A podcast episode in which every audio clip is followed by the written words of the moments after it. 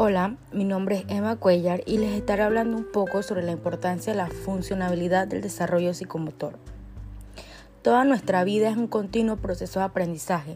Esto quiere decir que nunca dejamos de adquirir nuevos conocimientos y habilidades. En los primeros años se produce la mayor adquisición de habilidades desde el punto de vista motor, el desarrollo de los sentidos, del lenguaje y de la relación con el entorno. El término desarrollo psicomotor se refiere a la adquisición de habilidades, que es un proceso continuo y dinámico que refleja que el sistema nervioso central del niño está madurando y progresando. Voy a citar a Andrea Gutiérrez, 2017. El desarrollo psicomotor de los niños juega un papel muy relevante en el progreso de las habilidades básicas del aprendizaje desde la capacidad para mantener la atención, la coordinación visomotora o la orientación espacial, siendo todos estos aspectos claves para el desarrollo de la lectura y la escritura.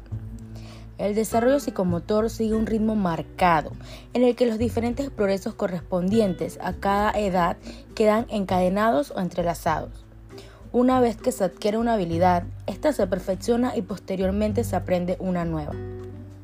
En el desarrollo psicomotor conviene prestar atención a dos pasos fundamentales que facilitarán el posterior desarrollo del aprendizaje de los niños. Estos son el arrastre y el gateo.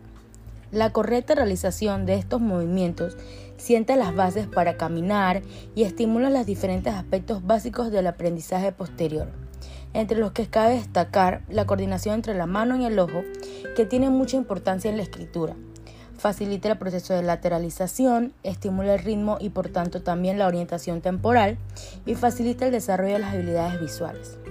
En muchas ocasiones los niños pasan muy rápidamente por estas fases, lo cual esto no siempre significa que más tarde deban presentar dificultades de aprendizaje. Sin embargo, es importante considerar tener en cuenta dos movimientos, ya que constituyen la base de muchos aprendizajes futuros.